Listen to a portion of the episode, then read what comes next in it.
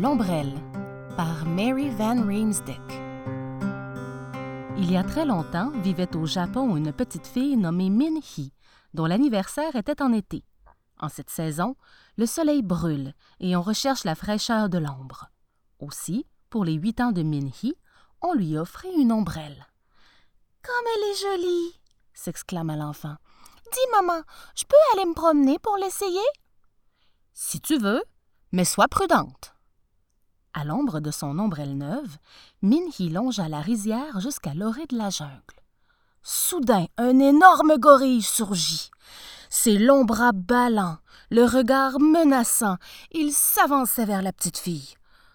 Oh là là se dit Minhy. Je suis perdue. Il ne me reste qu'à me cacher derrière mon ombrelle en attendant qu'il me prenne et me mange.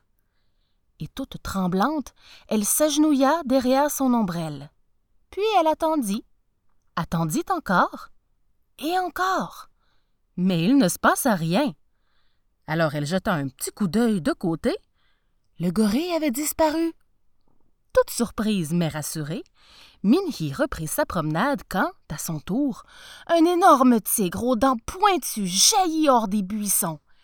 Il s'approchait d'elle sur ses pattes de velours. Oh là là se dit Minhy. Je suis perdue. Il ne me reste qu'à me cacher derrière mon ombrelle en attendant qu'il me prenne et me mange. En frissonnant de peur, elle se blottit à nouveau derrière son ombrelle. Puis elle attendit et attendit encore. Mais il ne se passa rien. Tout comme le gorille, le tigre avait disparu. Minhy se remit en route, mais à peine avait-elle fait quelques pas qu'une ombre gigantesque vint obscurcir le ciel. C'était un aigle, et il plongeait sur elle. Là se dit Minhy. Je suis perdue. Il ne me reste qu'à me cacher derrière mon ombrelle en attendant qu'il me prenne et me mange. Comme les fois précédentes, elle attendit, attendit encore, mais il ne se passa rien. L'aigle aussi avait disparu. Dès que Minhy fut rentrée chez elle, elle raconta à sa maman ce qui s'était passé. Hum, fit sa mère. As-tu bien regardé le dessus de ton ombrelle?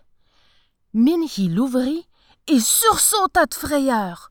Sur l'ombrelle était peint un monstrueux, un terrifiant, un horrible dragon. Maintenant tu comprends, reprit sa maman. C'est le dragon qui les a fait fuir, tout comme il te protège du soleil.